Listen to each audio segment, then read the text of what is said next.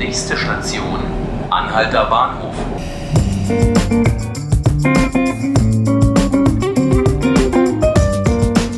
Hallo und herzlich willkommen zu 5 Minuten Berlin, dem Tagesspiegel Podcast. Mein Name ist Tilman Schröter und heute haben wir wieder mal eine Ausgabe unseres Bundesliga-Podcasts, den es letzte Woche wegen der Länderspielpause nicht gab. Bei mir sind nun meine Kollegen David Joram und Luis Richter. Hallo David, hallo Luis. Hi, grüß dich. Hallo. So langsam lassen sich ja erste Konturen erkennen. Man sagte immer, nach so zehn Spieltagen kann man schon mal ein erstes Fazit ziehen. Elf Spieltage sind nun rum und eine kleine Überraschung gibt es schon mal in der Tabelle. Unsere beiden Berliner Bundesligisten sind ganz nah beieinander. Aber Union steht vor Hertha BSC. Union ist mit 13 Punkten auf Platz 11, die Hertha zwei Punkte dahinter auf Platz 12.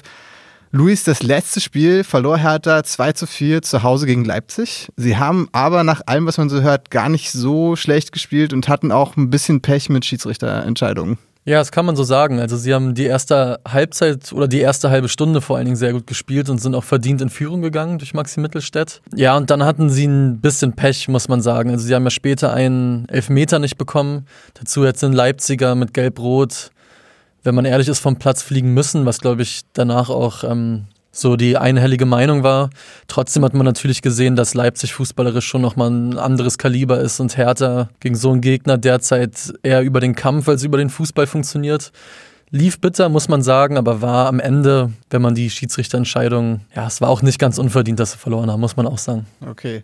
Hertha steht ja gerade nicht so gut, unteres Mittelfeld in der Tabelle, wollen aber ja eigentlich hoch hinaus. Jürgen Klinsmann wurde vor dem Leipzig-Spiel in den Aufsichtsrat geholt. Der gilt ja als großer Reformer bei, in der Nationalmannschaft und bei Bayern früher. Lars Windhorst hatte auch zu, kurz danach oder kurz, also zumindest in diesem Zeitraum die nächste Tranche ähm, überwiesen.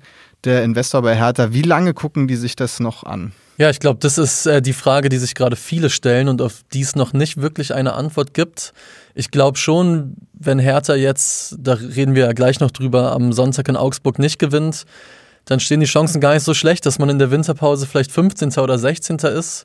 Und da bin ich mir ziemlich sicher, wird das zumindest Ante nicht überleben, weil die Ansprüche einfach mittlerweile andere sind, was Michael Preetz auch nochmal klar gesagt hat, seitdem Lars Winters da ist, zählen andere Dinge als Mittelmaßfußball. Okay.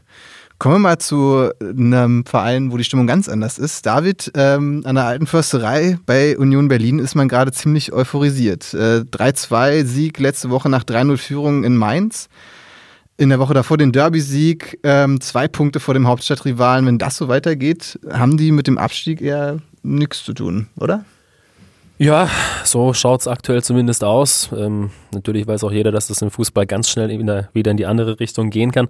Aber Union wirkt sehr stabil. Ähm, und jetzt kommt mit Mönchengladbach eine Mannschaft, ähm, ja, da hat man gar nichts zu verlieren. Die sind Tabellenführer. Man merkt es auch so ein bisschen ähm, jetzt bei Union, dass die ziemlich gelöst in dieses Spiel gehen. Äh, trotzdem mit der nötigen Anspannung natürlich. Ähm, aber dass man sich da freut, dass man jetzt spürt, man ist richtig drin in dieser Liga. Man ist da, man hält mit. Ähm, insofern ja, kann man sagen, dass es zurzeit ähm, im Vergleich zum, zum anderen Berliner Club sehr gut läuft an der alten Försterei. Ja, du hast es gerade schon gesagt, am Wochenende steht ein richtiger Brocken an. Also Gladbach, der Tabellenführer, kommt am Samstag in die alte Försterei. Ähm, aber gegen die Großen lief es für Union nicht so schlecht. Die hatten eine ganz passable Leistung in München. Die haben zu Hause gegen Dortmund äh, gewonnen. Und zwar auch verdient gewonnen. Ähm, liegen Union vielleicht so Spiele gegen große Gegner? Ja, vorhin wurde ja kurz RB Leipzig erwähnt, die kürzlich 2 zu 4 ähm, in, bei Hertha gewonnen haben. Die haben natürlich bei Union ja, auch 4 zu 0 gewonnen am ersten Spieltag. Am ersten, ja. äh, da hat man schon gesehen, was da für eine spielerische Qualität äh, einfach auf dem Platz stand. Ähnlich ähm, wie es auch Mönchengladbach ähm, ja, in der Lage ist zu leisten. Ähm, da kommt es wieder darauf an, wie kommt man in dieses Spiel rein. Ne? Ähm, es stimmt schon gegen Dortmund und München. Äh, da sahen die Unioner ziemlich gut aus. Die werden natürlich probieren, äh, die gleiche Leidenschaft wieder gegen Mönchengladbach auf den Platz zu bringen. Wenn sie das schaffen, dann ähm, ist auch gegen Mönchengladbach was drin. Luis, nochmal kurz zu Hertha. Die müssen nach Augsburg. Du hast schon gesagt, also so ein Unentschieden sollte jetzt schon mindestens her und eventuell auch mal eine gute Spielleistung. Ja, ich glaube, ein Unentschieden ist jetzt gerade eigentlich schon zu wenig für Hertha und auch für Ante Czovic vor allen Dingen. Es ist ein Spiel, was sie gewinnen müssen. Danach geht es gegen Dortmund, gegen Frankfurt, gegen Freiburg, gegen Gladbach also, und Leverkusen. Da kommen noch sehr gute Teams.